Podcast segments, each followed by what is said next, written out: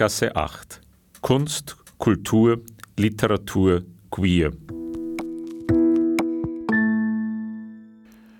Vom Land heißt der Debütroman von Dominik Barter, den wir Ihnen heute vorstellen.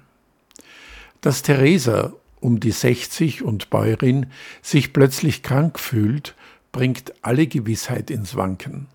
Die erwachsenen Kinder müssen anreisen, von wo auch immer es sie hin verschlagen hat, um endlich wieder miteinander zu reden. Theresas Mann muss lernen, Hilfe und Gefühle zu akzeptieren. Und selbst der zwölfjährige Daniel muss seinem verbohrten Onkel Max entschlossen entgegentreten, um seinen einzigen wirklichen Freund zu schützen. Theresa aber schweigt, findet keine Worte, keinen Weg. Theresa rang nach Luft. Es ging nicht mehr. Sie richtete sich auf und zog das Tuch vom Kopf. Die Stirn glänzte. Eine Strähne blieb an der Haut kleben. Sie handelte sich am Holz entlang nach draußen, wo alles im Dunkeln lag. Nur ganz im Westen hielt sich ein heller Streifen. Therese überquerte den matschigen Rasen. Den Rücken gekrümmt, presste sie die Hände gegen die Brust. Ehe sie die Waschküche erreichte, erbrach sie sich auf einen Wacholderstrauch. Spucke und Schleim verließen ihre Mundhöhle. Der Körper faltete sich immer weiter zusammen. Dem Bewegungsmelder blieb kein Zucken verborgen. Das dampfende Gesicht wurde von vier Seiten elektrisch ausgeleuchtet. Ohne sich aufzurichten oder die verkrampfte Körperhaltung aufzugeben, griff sie nach der Türschnalle. Mit Mühe zog sie die Füße aus den Gummistiefeln, sie öffnete die Tür und sackte auf den Sessel nieder. Nach einem Moment des Atemfindens streifte Theresa den Anzug vom Körper. Sie schälte sich aus dem Blaugewand und stieg aus den Hosenbeinen. Sie knöpfte das zerschlissene Hemd auf und ließ es auf den Sessel fallen. Schweiß sammelte sich in kleinen Tropfen über dem Brustbein. Die dunklen Vorhöfe der Brustwarzen leuchteten aus dem weißen BH. Mit zittrigen Beinen wusch sie sich am Waschbecken Hände, Arme und Gesicht. Der Geruch der Seife und das warme Wasser milderten den scharfen Geruch, der an der Stallkleidung und an den unbedeckt gebliebenen Körperpartien haftete. Therese gelang es nicht, sich aufzurichten. Ihr körperliches Zentrum schien einem aufrechten Gang mit Kraft entgegenzuwirken. Sie hielt sich mit beiden Händen am Waschbecken fest. Nach einer Minute des Wartens stieß sie sich ab und griff nach ihrer Alltagskleidung. Das Geschrei der Tiere wurde laut. Die Stalltür rollte mit Schwung in die Verankerung. In den Hof fiel Licht. Theresa griff nach dem Hemd. Sie hörte die Schritte ihres Mannes. Bevor sie die Bluse bis zum Brustbereich zugeknöpft hatte, stand Erwin in der Waschküche. Was ist mit dir? Hast du dich wieder übergeben? Er hatte sich nicht die Mühe gemacht, die Gummistiefel auszuziehen. Er trug Stroh, Dung und Erdreich herein. Auf den weißen Fliesen zeichnete sich das Muster seiner Sohlen ab. Ja, sagte Theresa und bemühte sich, im Stehen in die Jeans zu schlüpfen. Ihr schwindelte. Erwin trat auf sie zu. Sie griff nach seinem Oberarm, um sich abzustützen. Erwin hob ihre Arbeitshose vom Boden auf. So kann es nicht weitergehen. Theresa legte sich die Handflächen auf den Bauch. Erwin ging in den Stall zurück. In der Küche wusch sich Theresa ein zweites Mal die Hände.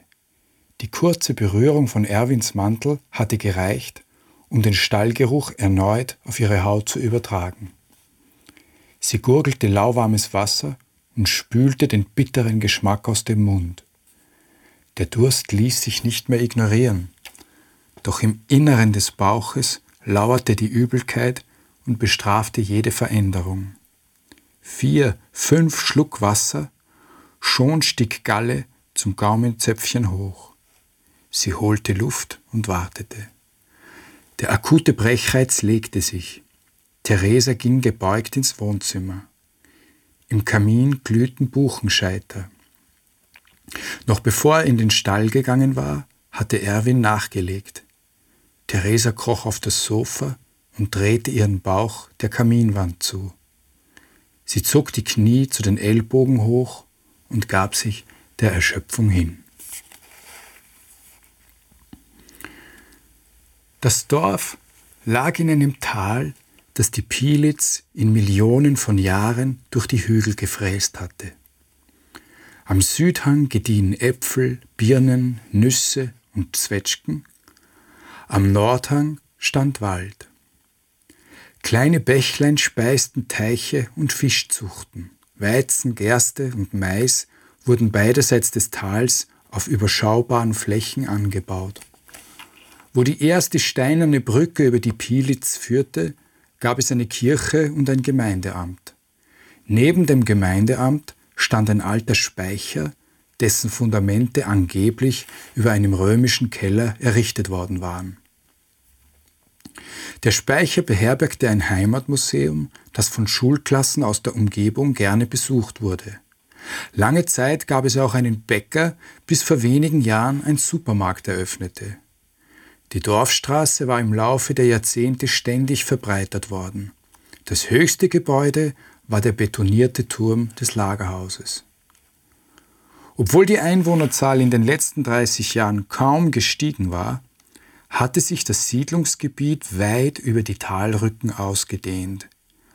Auf der Südseite prangten etliche Einfamilienhäuser mit ausladenden Gauben, Balkonen und Erkern, jedes einzelne hätte einer Vielzahl von Personen Platz geboten. Meist lebten darin kleine Familien mit einem oder zwei Kindern und einem Hund. In den Gärten gab es kompliziert bewässerte Biotope, blau bemalte Swimmingpools und aus Fichten oder Kiefernholz gefertigte Carports. Unter den Carports parkten SUVs, Zweitautos, Rasenmäher und Motorräder.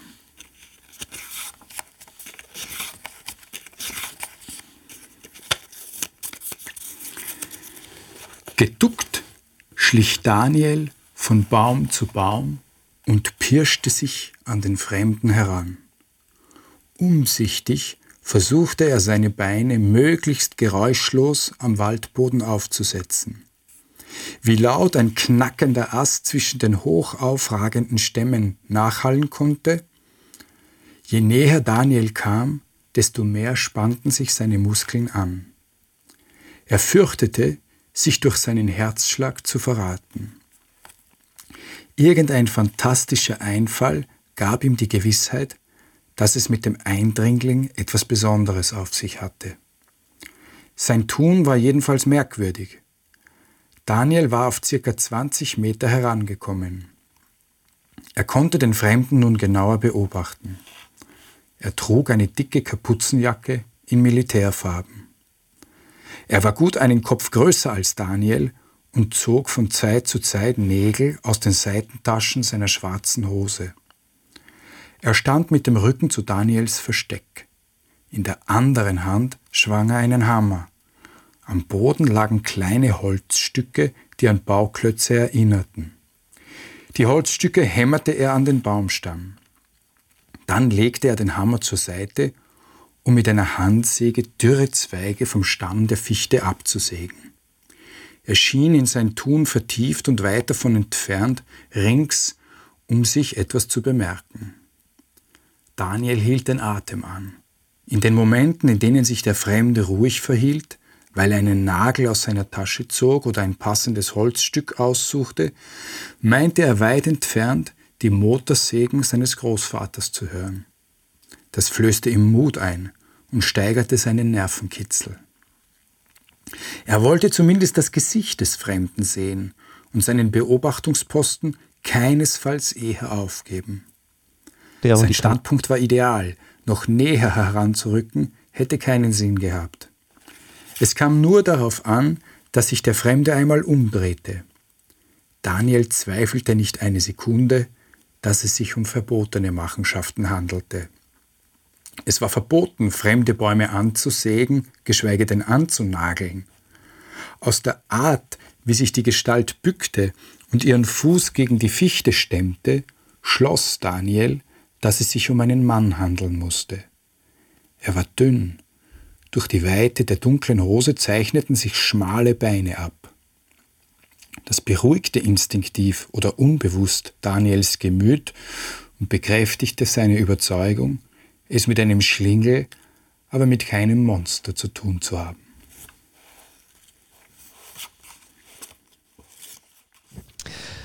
Ja, hallo Dominik, schön, dass du bei uns bist. Du hast deinen ersten Roman vom Land geschrieben. Vom Land. Ich habe es ja die ganze Zeit immer nur mit der Doppeldeutigkeit vom Land kommen oder vom Land verschwinden gelesen.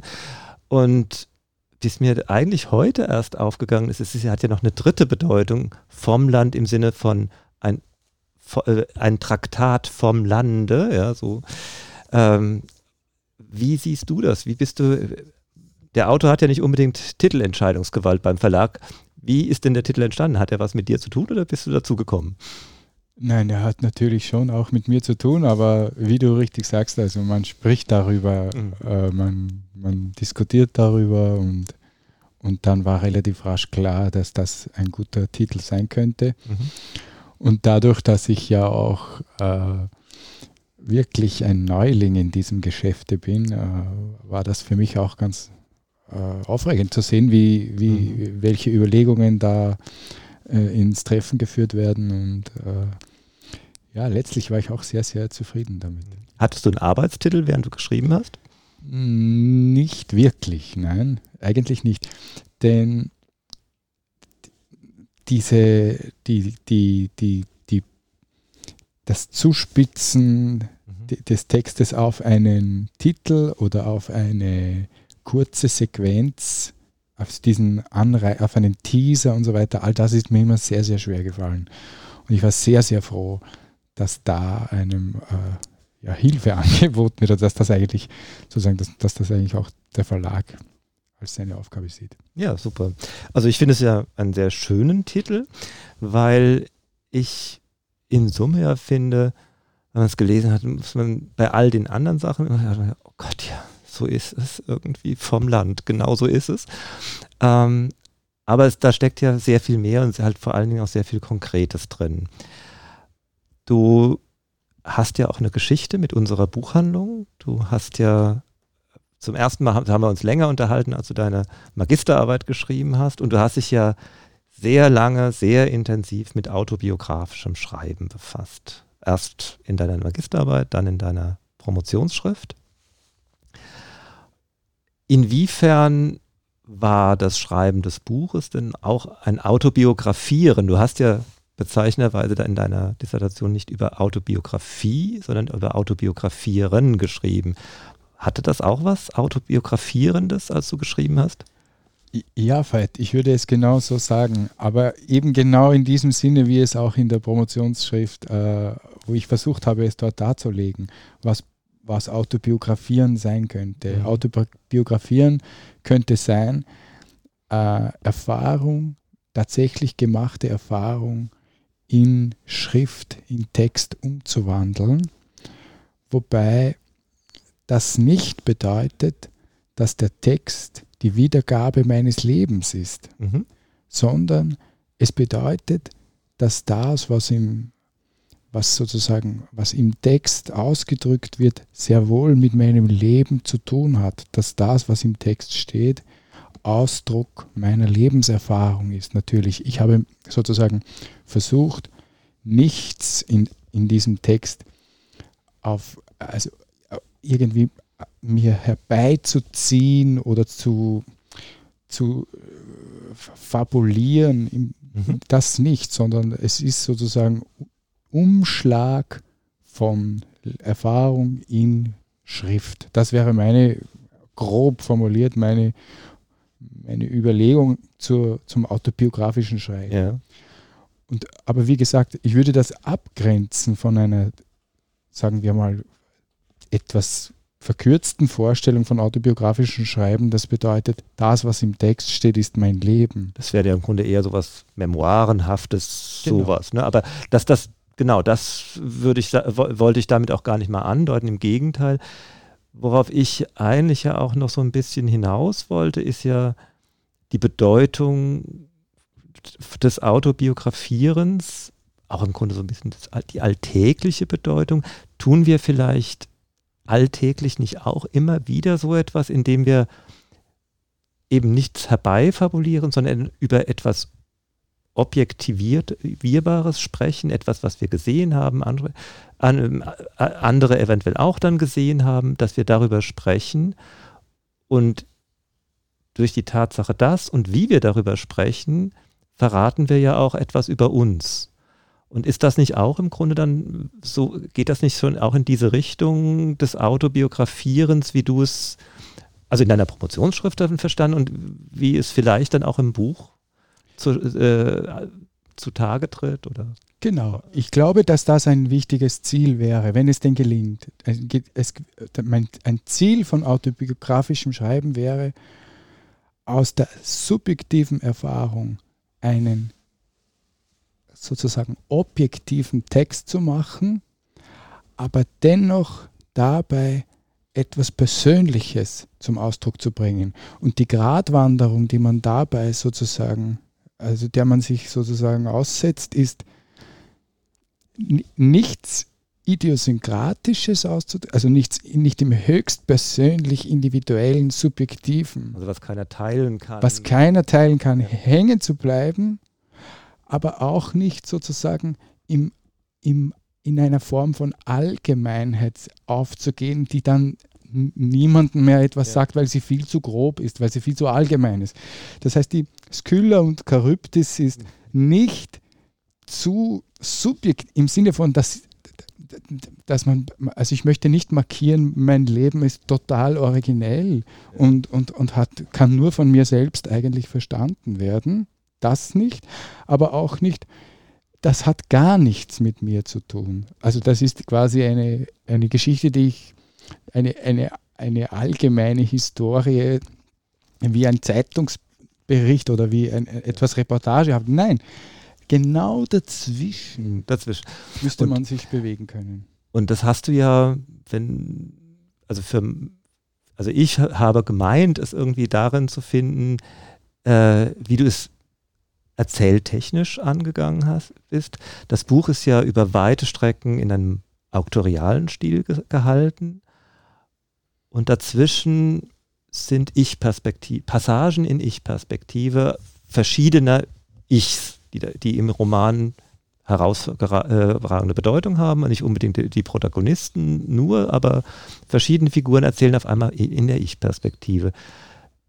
Ist das, äh, hängt das auch mit dieser, hast du da versucht im Grunde eine Technik zu entwickeln, wie man das, was du dir vorstellst, umsetzen kann? Ja, ehrlich gesagt schon. Für mich ist diese Frage, wie man, wie man die Geschichte erzählt, ist, das ist für mich ganz wichtig.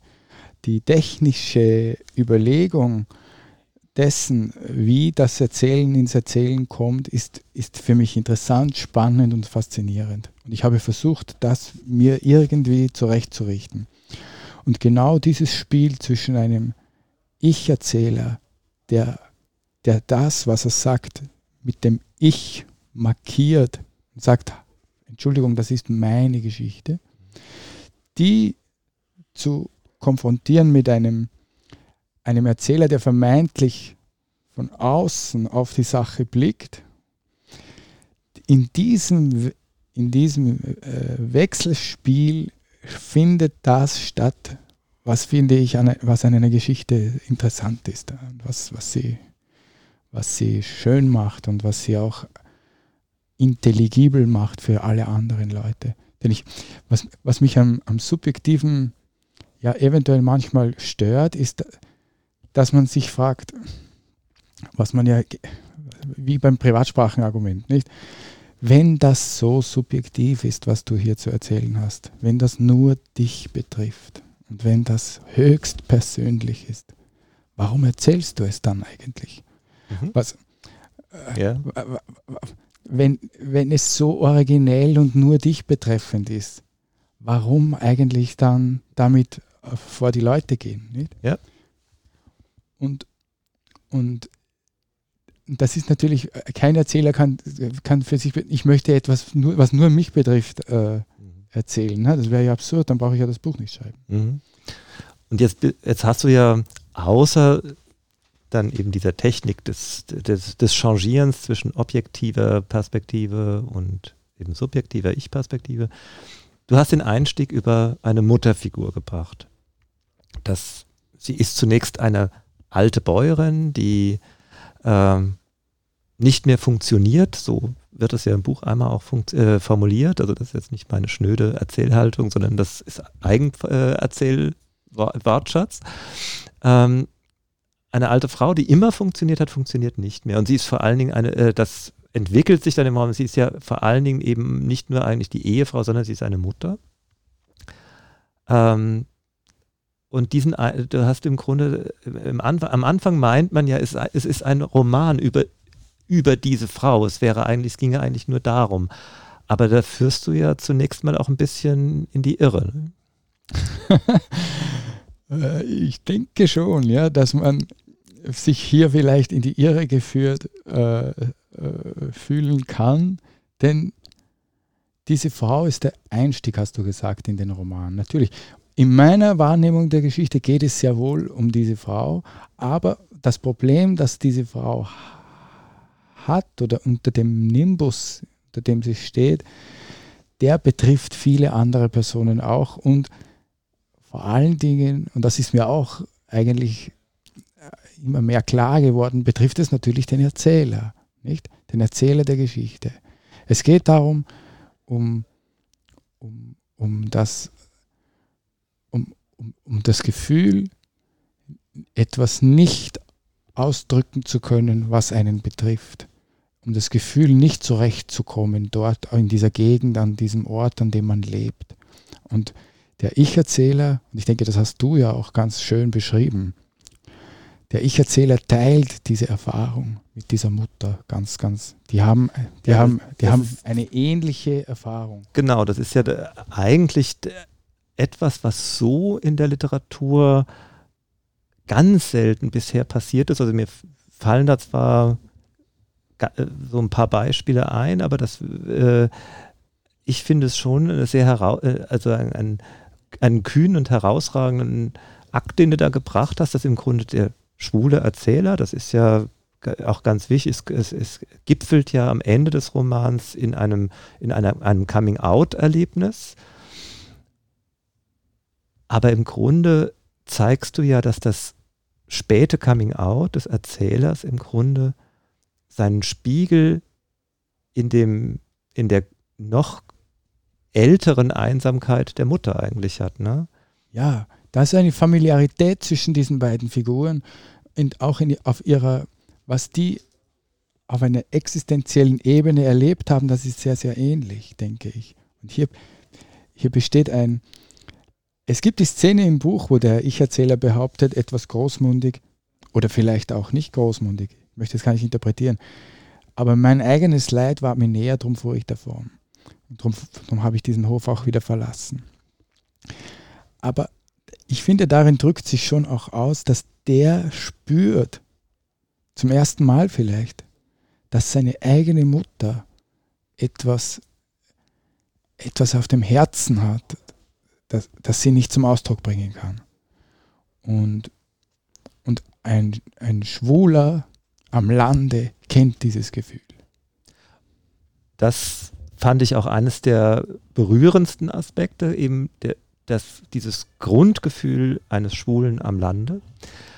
Ähm, was ich darüber hinaus, aber was mich seitdem immer wieder beschäftigt, weil ich damit auch mit ein paar interessierten Kunden in Dauergespräch bin, die Rolle der Mutter für Schwule. Ist das nicht vielleicht sogar noch verallgemeinerungsfähig, äh, das, was du da beschrieben hast, diese Seelengemütsverwandtschaft, äh, dass vielleicht das, dass diese, diese Nähe, die du konkret äh, für, die, für diesen Schwulen und seine Mutter, die beide irgendwie finden, das geht hier so eigentlich gar nicht, ähm, dass das tatsächlich vielleicht so eine Art Grundintimität von Schwulen mit ihren Müttern ist? Trifft, ist da mehr als sozusagen dieser konkrete Landcharakter berührt und ist da vielleicht sogar vielleicht eine Universalie berührt oder ist das gar nicht der Fall? da bin ich überfragt, aber ich bin eher skeptisch, dass, okay. das, so, dass das so sein könnte. Ich kenne auch Geschichten, wo gerade dieses Verhältnis zwischen äh, schwulem Sohn und Mutter äußerst belastet ist und, und sehr, sehr schwierig. Und also das, das, da, da wird, oder da kenne ich mich auch nicht aus, das okay. weiß ich, das weiß ich zu wenig. Aber jetzt so mal intuitiv würde ich das gar nicht so sehr. Okay. Es gibt natürlich berühmte äh, äh, Pasolini hatte ein, ein außerordentliches ja. Verhältnis zu seiner Mutter, ne? das fällt mir jetzt schon ein. Also es ist vielleicht auch, es, es ist ja auch nicht zwingend, dass es eben eine Objektivität ist, es ist vielleicht einfach auch nur eine Sehnsucht. Also man vielleicht äh, ahnen, äh, ahnt man oder hofft vielleicht sogar so ein bisschen auf so eine Einsamkeit der Mutter, die, äh, die sie einem ja auch wieder näher bringt. Ne? Genau, vielleicht hofft man darauf, aber eben, ich kenne ja auch ganz anders gelagerte mhm. Fälle, wo gerade der Kontakt mit der Mutter äußerst kritisch und sehr, sehr schwer ist. Das hängt dann oft zum, damit zusammen mit so Erwartungen äh, nach Enkeln, Enkelkindern. Äh, also ich, zumindest in meinem eigenen Erfahrungsbereich habe ich das schon erlebt. Also gerade, dass da gerade der Kontakt zur Mutter eigentlich verstellt ist. Mhm. Was mir auch noch an deinem Buch sehr schön aufgefallen ist, was ich sehr gemocht habe, ist eine andere verwirrende Spur, die du gelegt hast. Das ist die Kinderfreundschaft zwischen Daniel und Toti. ähm, zu Toti möchte ich ohnehin auch mal was sagen, aber anfangs, als das Buch äh, uns nahegebracht wurde, war ja auch dann beim, mit dem Verlagsgespräch, mit dem Verlagsvertreter das Gespräch und äh, ist das was für uns, also für Löwenherz? Hm, ja, ja, könnte sein, ich kenne den Auto, was ist denn jetzt los? Und naja, und dann gibt es, dann wurde sagen, die erste Fährte, die gelegt wurde, an, war tatsächlich zu den zwei Jungs, die da zusammen ein Baumhaus bauen. Und in der Tat, wenn man ähm, das Buch aufschlägt und, und, Pech hat, kommt man ja genau an die, äh, an die Liebeserklärung von Toti an Daniel, die man nicht tut. Und dann denkt man, hm, da haben wir doch zwei Pubertierende, die irgendwie sich herzlich zugetan sind. Und das wird gar nicht im Buch weiter aufgelöst, aber es ist eigentlich, äh, also was wirklich mit den zwei ist, das bleibt steht einfach da als gute Freundschaft, die mehr sein kann, aber nicht muss. Ähm, du hast ja im, äh, da hast du im Grunde so eine kleine, für den schwulen Leser, eine kleine Fährte gelegt, die ihn einerseits ablenkt, aber dann doch auch wieder auf den Kern, nämlich den Erzähler äh, zurückführt. Richtig. Der Erzähler zeigt eine besondere Vorliebe, denke ich, für den äh, syrischen Jungen, für Toti.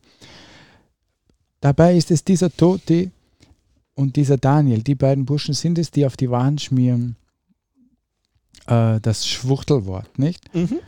Und in, diesem, in dieser Spannung, finde ich, kommt auch Realität zum Ausdruck, nicht?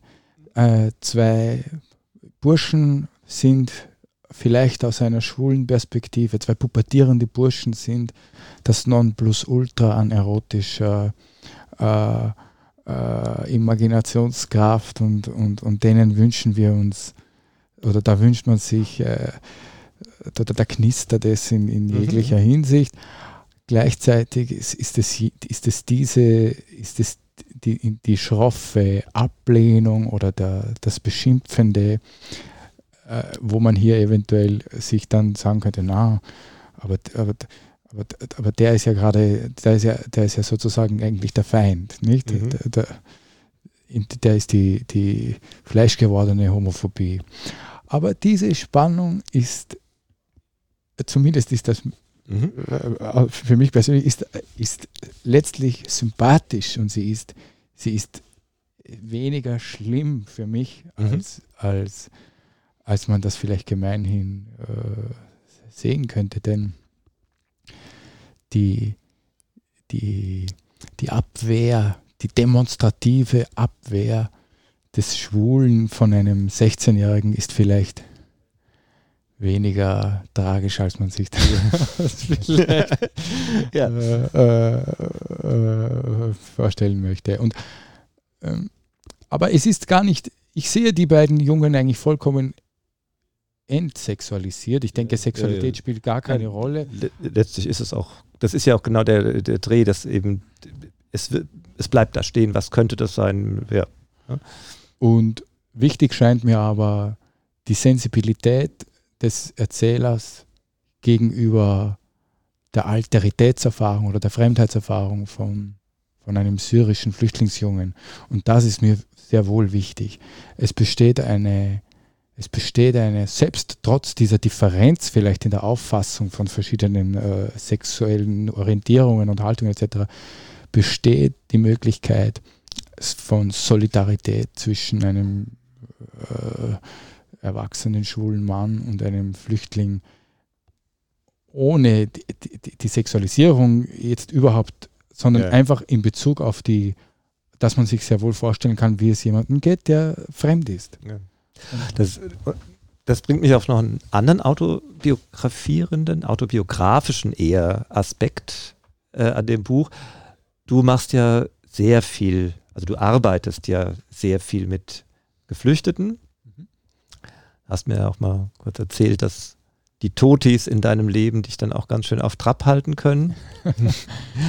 und ähm, das hat, das ist was, was mich schon so ein bisschen an ja, so Randwitzen irgendwie schon immer interessiert hat. Was war denn eigentlich, als du mit dem Roman, der sozusagen so als Romantext wuchs, ja, was war das eigentlich vielleicht sogar mit am Anfang diese Idee, was über die Geflüchteten zu schreiben? Oder war es eher was, sagen die, oder war die Idee des Landes am Anfang? Was kam da so äh, bei dir so, ähm, so initial so anzünden? Ich, ich erzähle jetzt öfters eine kleine Geschichte, bei der ich mir ziemlich sicher bin, dass sie wahr ist. Obwohl es sein Erinnerungen kann, sind trügerisch. Obwohl es sein kann, dass ich sie vielleicht auch mir jetzt im, im, im, im Laufe der letzten Wochen zurecht äh, gemodelt habe. Aber ich erzähle jetzt oft die Geschichte, dass im, im, im äh, Sommer 2016, als ich zurückgekommen bin aus Warschau, ich zunächst die ersten Wochen im August in diesem Sommer in Oberösterreich, in dem Dorf, in dem ich aufgewachsen bin, äh, verbracht habe. Und mein Vater war damals auch gerade, der hat eine Gruppe von geflüchteten Menschen, die in meinem Dorf äh, gelebt haben, äh, unterrichtet. Und äh, das war Sommer und er hat mich gefragt, na jetzt bist du da, jetzt kannst du ja für mich mal kurz den Unterricht übernehmen. Und ich habe das dann gemacht und es war wirklich sehr, schön. Ich musste dann immer mit dem Fahrrad von dem Haus, wo ich aufgewachsen bin, dann durch die Felder in diese etwas abgelegene Unterkunft fahren, äh, um dort diese Gruppe zu unterrichten. Und das hat mir sehr, sehr gut gefallen. Es war wunderschön. Ich meine, man fährt da durch die Sonnenblumen und durch den Mais. Es hat, es hat beinahe was Pittoreskes, nicht? Ja. Und bin ich da immer in diese Unterkunft gefahren und an einem heißen Sommertag das ist wahr, denke ich. Ich glaube, ich, ich erinnere das so richtig. Äh, fuhr ich da durch, den durch die Maisfelder und sah eine dieser Bäuerinnen, die ich schon noch kannte, also auch von früher noch, und, und am selben Feldweg passierte so eine afghanische Familie, um im Supermarkt mhm. einzukaufen. Und ich erinnere mich noch, dass mich diese Koinzidenz von Lebens, von Leben, von lebendigen Menschen, die hat mich fasziniert. Weil ich mich, weil ich, mir, weil ich mich gefragt habe, was ist denn plötzlich passiert, dass neben dieser Bäuerin, die sicherlich seit 70 Jahren dort in diesem Dorf wohnt, dass die plötzlich neben einer afghanischen Familie äh, äh, zu stehen kommt, dass die plötzlich sich beinahe begegnen, nicht beinahe begegnen. Mhm, mh. Und das hat mich fasziniert, denn das, das bedeutet ja, diese Frau, diese Bäuerin, die hätte doch wahrscheinlich niemals im Leben hätte, was hätte die mit Afghanistan zu tun? Also vor, vor, vor 10, 15 Jahren wäre uns das noch absurd erschienen. Und plötzlich touchieren sich die beinahe. Und das hat mich fasziniert. Ich denke, da ist schon, da ist eine, mhm. ein, ein, ein Anfang dieser mhm. Geschichte. Und ich habe ich habe das auch schon gesagt, wichtig schien mir dabei, oder faszinierend schien mir dabei eben nicht die Begegnung. Die beiden begegnen, die, die, haben, die sind sich nicht begegnet, mhm. sondern sie, sie, sie benachbarn sich. Sie berühren sich beinahe, aber nur beinahe. Und für mich ist auch im Roman die Theresa und der Toti. Also Theresa ist die Bäuerin. Die Bäuerin, nicht? Ja. Die begegnen sich nicht wirklich. Ja, ja, sie sind nur im gleichen Haus. Richtig. Ja. Richtig. Die sind im gleichen Haus, aber ihre Leben vermischen sich nicht. Und für mich ist das eine realistische Vorstellung auch davon oder ein realistisches Bild auch davon, wie wir uns äh, als politische Wesen auch denken könnten oder müssten oder sollten. Es geht nicht immer nur um, um ein um das, ja, wir müssen uns begegnen, dann müssen wir miteinander kommunizieren und dann müssen wir uns verstehen und dann müssen. Nein, ich glaube, es ist auch schon viel geschehen, wenn wir uns einfach nur benachbarn können. Ja, das hat zwar immer noch einen Katalog an Fragen bei mir offen gelassen, aber ich finde, das ist so ein tolles Schlusswort, dass wir das jetzt als solches nehmen. Herzlichen Dank, dass du da bist, da warst. Und alles Gute noch und wir hoffen auf ein nächstes Buch. Ja, super, Dankeschön.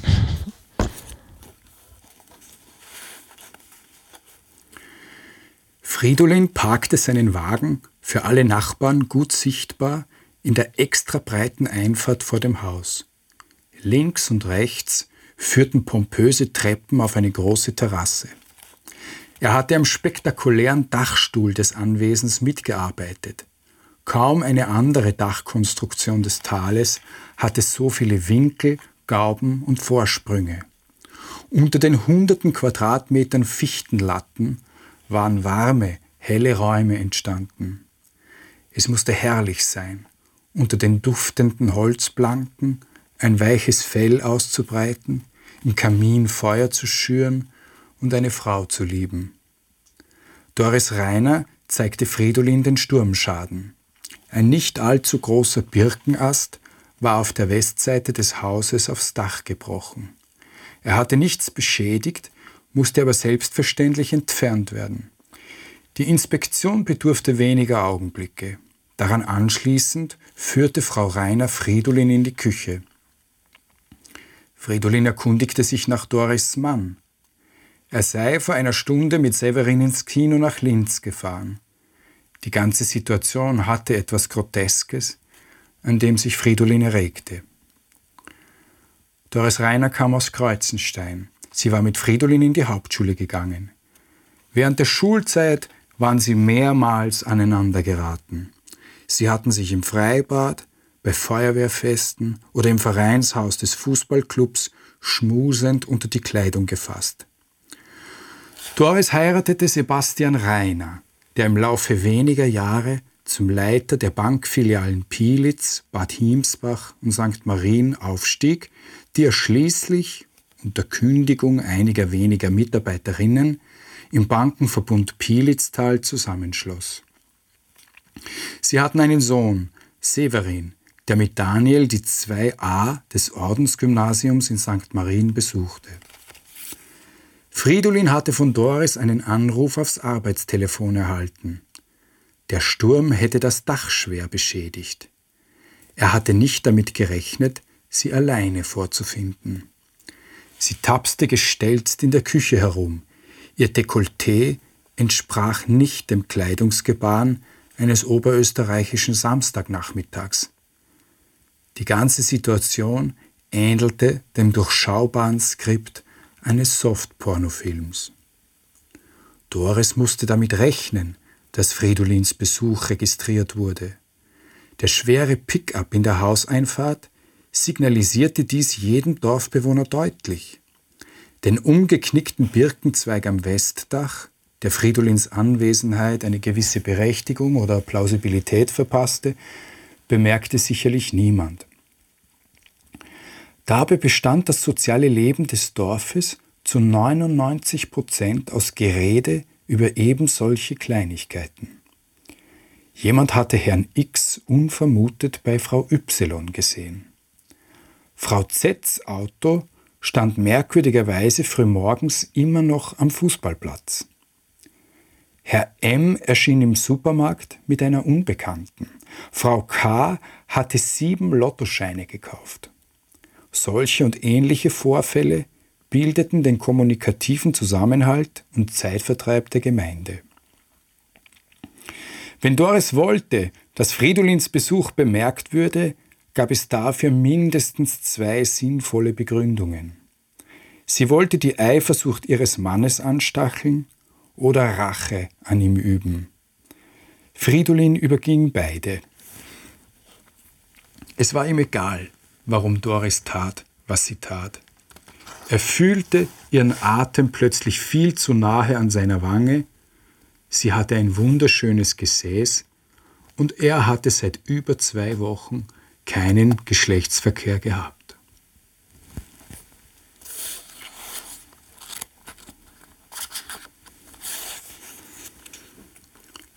Wir betraten die Wohnräume. Fridolin saß am Esstisch und las Zeitung. Er erhob sich und grüßte freundlich. Mein Bruder gab ihm nicht die Hand. Rosalie machte sich sofort an den Töpfen zu schaffen. Selbstredend war sie es, die für alle gekocht hatte. Daniel kam in die Küche und deckte den Tisch. Seine Anwesenheit milderte die angespannte Atmosphäre. Jeder wollte ihm über den Kopf streicheln oder ein witziges Wort an ihn richten. Er ließ es sich gefallen und parierte alles mit spitzbübischer Gelassenheit. Mein Vater öffnete die Schiebetür und bat uns ins Wohnzimmer. An der Einrichtung hatte sich kaum etwas verändert. Der Fernseher stand an seinem Platz. Die Bilder waren die gleichen wie eh und je. Im Kamin flackerte ein Feuer. Ich kannte die Beklommenheit und wusste, dass sie mich innerhalb weniger Sekunden einfangen würde. Soweit konnte ich nicht in die Welt reisen, obwohl ich meinem 36. Geburtstag entgegensah. Wie radikal ich mein Leben auch an fremden Gestaden aufgezogen hatte, die Macht der heimatlichen Wände beraubte mich jeder Unabhängigkeit. Beim Wegfahren hatte ich mir geschworen, gelassen eine menschliche Pflicht zu erfüllen. Die Definition der Pflicht als einer menschlichen, im Gegensatz zu einer familiären, hatte den Ausschlag gegeben. Denn fast wäre ich auch diesmal nicht gekommen. Von familiären Verpflichtungen wollte ich nichts mehr hören. Das familiäre war das Mafiöse, das Verhängnisvolle, das Penetrante, vor dem zu fliehen ich meine Kindheit und Jugend hindurch geträumt hatte. Dem Menschlichen hingegen hatte man sich zu beugen, ob man in Pielitz, New York oder Favoriten lebte. Mir stand zu, Verhältnisse, die ich mir niemals ausgesucht und die mich ein Leben lang gequält hatten, hinter mir zu lassen. Jeder hat das Recht, neu zu beginnen oder seinem Leben eine neue Form zu geben oder sich eine neue Ästhetik angedeihen zu lassen oder sich eine neue Geschichte zu erfinden. Man war seinen Umständen nicht bis ans Lebensende ausgeliefert. Ich wollte nicht bis an mein Lebensende darunter leiden, in Bielitz als Sohn von Erwin und Theresa Weichselbaum neben einem Schweinestall auf die Welt gekommen zu sein.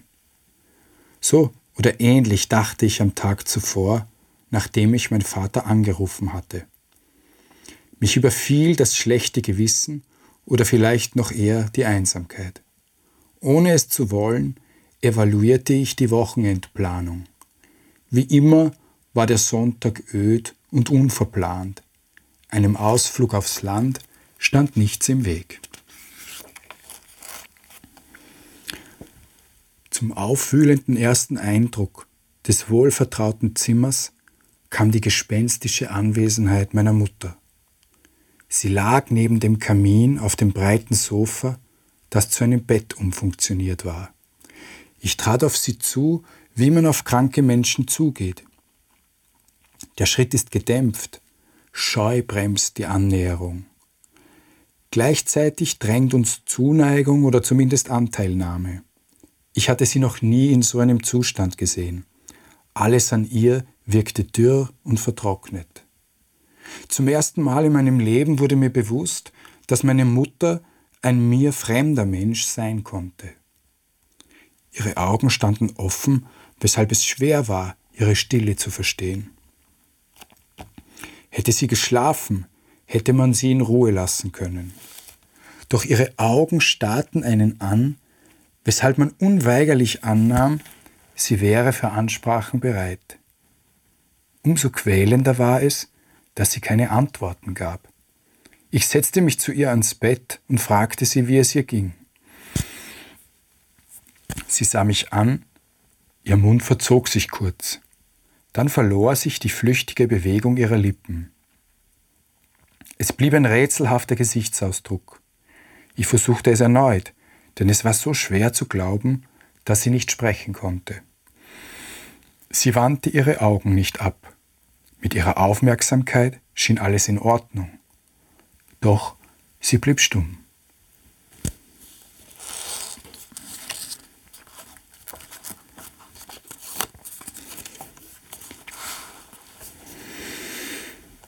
Punkt 10 Uhr brachen sie auf. Sie stiegen vom Baumhaus und wanderten Richtung St. Marien. So oft er auch hier gewesen sein mochte, noch nie war Daniel in der Nacht durch den Wald gegangen.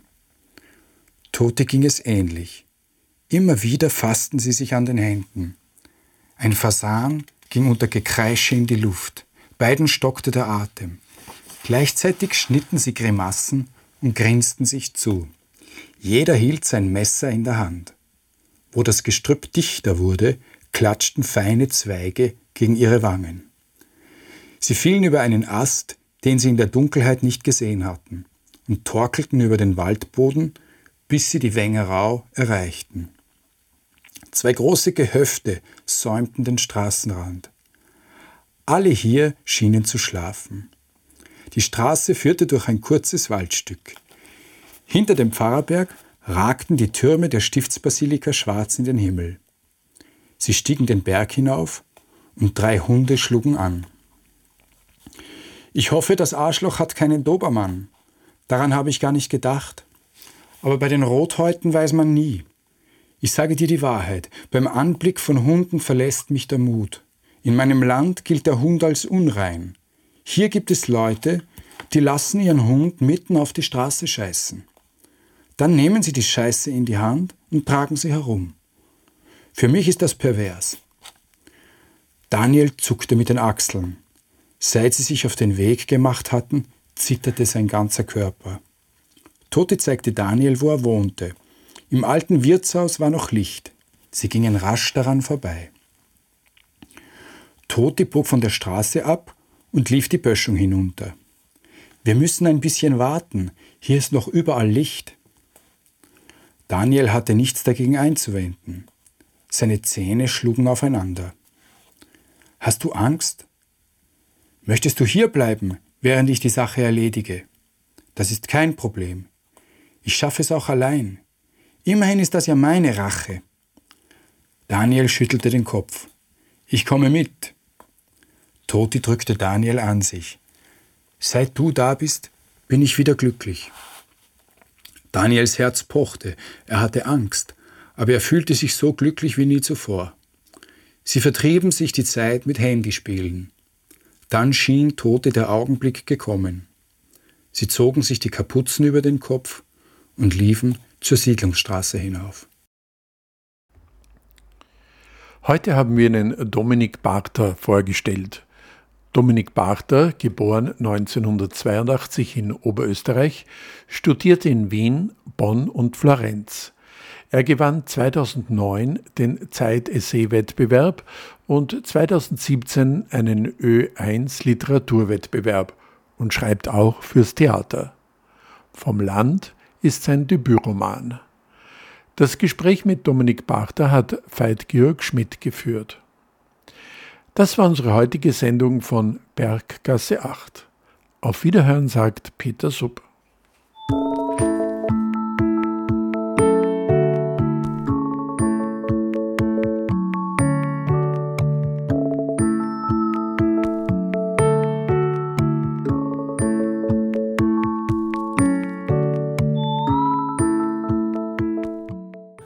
Berggasse 8. Kunst, Kultur, Literatur, Queer.